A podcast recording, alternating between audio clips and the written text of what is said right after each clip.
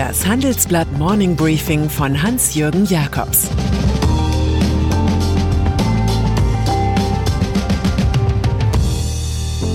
Guten Morgen allerseits. Heute ist Freitag, der 11. Dezember, und das sind heute unsere Themen.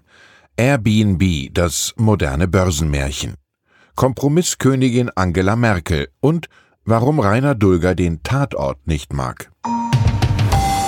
Dieser Podcast wird präsentiert von der unabhängig beratenden Quirin Privatbank. Jeden Freitag kommentiert CEO Karl Matthäus Schmidt in seinem Podcast Klug anlegen. Unterhaltsam und fachlich fundiert die Welt der Geldanlage. Schmidt gibt wertvolle Tipps für den Vermögensaufbau an den Kapitalmärkten. Ein Must-Have für kluge Anleger. Zum Link geht es in den Show Notes. Börsengang von Airbnb. Zum Wochenende freuen wir uns in der Regel über gute Nachrichten, auch wenn sie allzu märchenhaft erscheinen. Nehmen wir die US-Zimmervermittlung Airbnb. Sie leidet zwar wie alle Unternehmen im Tourismussektor unter Corona, legt jedoch den größten Börsengang des Jahres hin. Nach dem Start zum Wunderausgabepreis von 68 Dollar ist der Kurs wie bei einer SpaceX-Rakete sofort um 115 Prozent auf 146 Dollar hochgeschossen. CEO Brian Chesky begründet den Erfolg mit einem Strategiekniff, nämlich dass man von Private Flats in Großstädten auf Ferienwohnungen gewechselt habe. Ganz so, als sei hier die Virusgefahr geringer. Reisen werde nie wieder so sein wie im Januar, weil die Welt nie wieder so sein werde wie im Januar. Das liefert Chesky noch als philosophisches Dessert nach. Vielleicht liegt der Boom einfach auch daran, dass im Moment viele Investoren nicht wissen, wohin sie mit ihrem Geld sollen. EZB im Kaufrausch. Geld, auch wenn es nur geliehen ist, ist das Schmiermittel der Weltwirtschaft. Und so schüttelt Christine Lagarde wie Frau Holle mit Schwung die Kissen über den Märkten aus.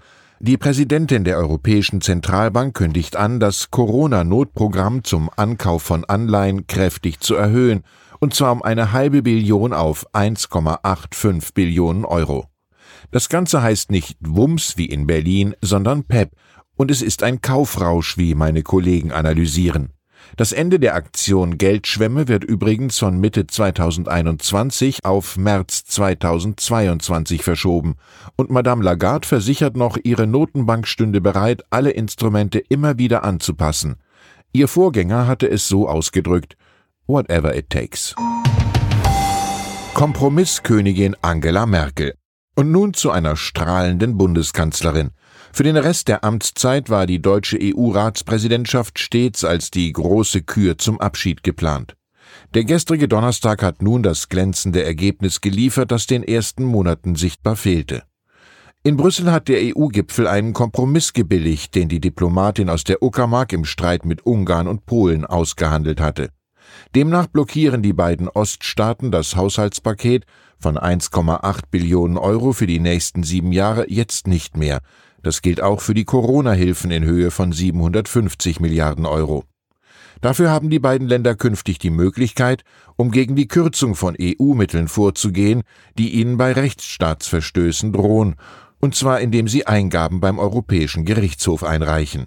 Ob darauf noch mehr folgt als eine zeitliche Verzögerung von bis zu drei Jahren, steht vermutlich im Kleingedruckten. Deutsche sehen 2021 optimistisch. Auch wenn beispielsweise der Vorstandschef der Charité vor einer Überbelastung der Kliniken warnt und selbst wenn in Kürze ein harter Lockdown kommt, die Deutschen verlieren die Hoffnung nicht. 67 Prozent blicken mit Optimismus ins kommende Jahr, hat Infratest DIMAP für die ARD ermittelt. Je einkommensstärker und jünger, desto größer die Zuversicht. Für 2020 sehen die Werte jedoch anders aus, 51 Prozent der befragten Deutschen bewerten das ablaufende Jahr negativ. Solche Gefühlsermittlungen erinnern an einen Dialog frei nach Georg Christoph Lichtenberg. Wie geht's? sagt ein Blinder zu einem Lahmen. Wie Sie sehen, antwortet der Lahme. Impfungen als Milliardengeschäft. Wollen Sie mehr wissen über Firmen und Aktien, die vom Jahrhundertprojekt Corona-Impfung profitieren? Dann ist unser Wochenendtitel Mission Neustart Pflichtlektüre. Er beleuchtet vor allem die Branchen Pharma, Chemie und Logistik.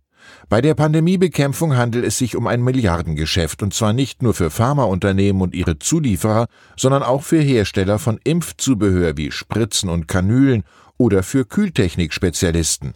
Mittelfristig dürften Großkonzerne wie AstraZeneca und Johnson Johnson nach großen Profiten trachten. Das steht in unserem Report. Die potenziellen Einnahmen durch Corona-Impfstoffe liegen demnach in Industrieländern bei mehr als 10 Milliarden US-Dollar pro Jahr.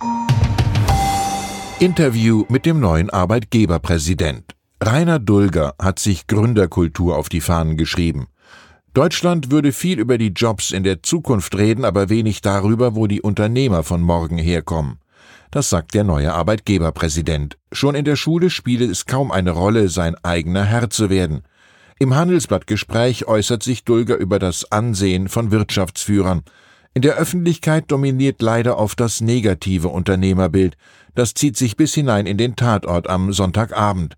Welcher Mördertypus kam in 50 Jahren Tatort am häufigsten vor? Genau, der Unternehmer und Manager. Zu Gründern sagt der Unternehmer, wir dürfen bei Start-ups nicht nur an Apps oder Internet denken. Unternehmer sein heißt, für sich selbst und vielleicht irgendwann für drei oder vier Angestellte sorgen zu können. Und über das Rentensystem äußert der Arbeitgeberchef, wir müssen darüber reden, dass wir alle wieder länger werden arbeiten müssen. Eine Gesellschaft, in der die Menschen immer älter werden, kann nicht funktionieren, wenn das Rentenalter nicht angepasst wird. Dieser Mann wird seine Schlagzeilen in der Republik finden, zum Beispiel diese, der Mörder ist immer der Unternehmer. ARD-Chef zum Rundfunkstreit. Über den angeblich wirtschaftsfeindlichen Tatort habe ich mich mit Tom Buro nicht unterhalten. Dabei könnte er als WDR-Intendant und ARD-Vorsitzender viel dazu sagen. Es ging vielmehr um die Folgen des Blitzschlags von Sachsen-Anhalt, nämlich der Blockade der Beitragserhöhung für die öffentlich-rechtlichen durch die CDU-Fraktion. Buro betont, dass man bereit sei, das Anstaltswesen zu verändern. Wir graben uns nicht ein, und ich stehe nun wirklich für Reformen, sagt der ARD-Chef. Schwächen sieht er dagegen beim Gesetzgeber.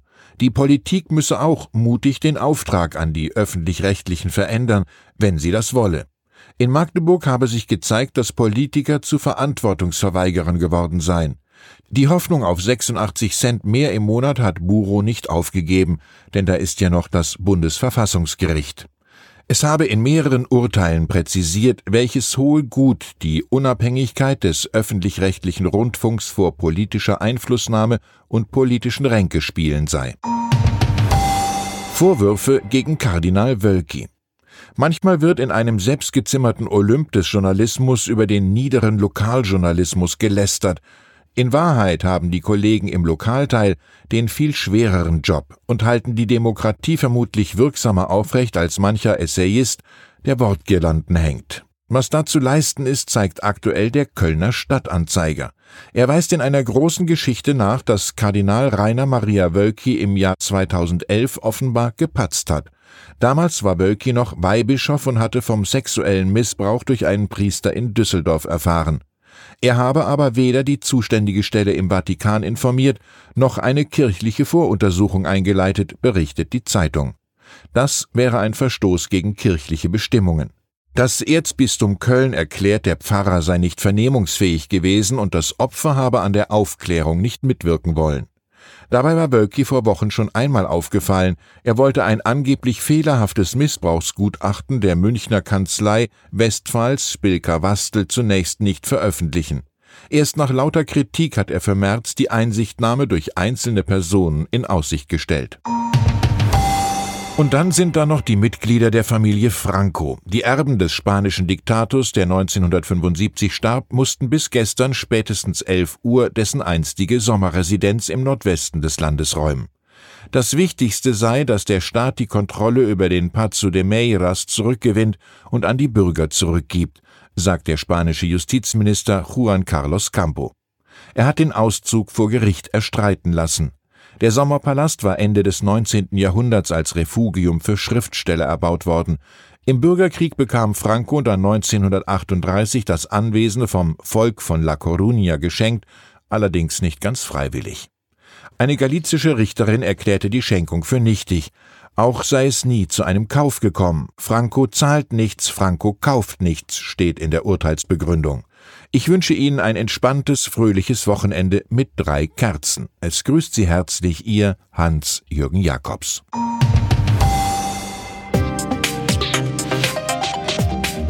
Ab 17.30 Uhr sprechen wir bei Handelsblatt Today über alle Themen, die die Finanzwelt bewegen.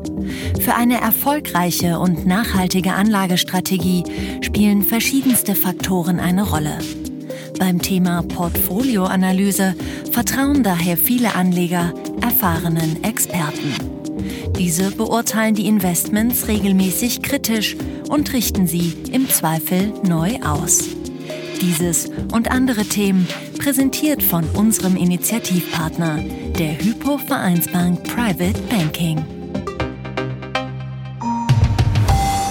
Das war das Handelsblatt Morning Briefing von Hans-Jürgen Jakobs, gesprochen von Peter Hofmann.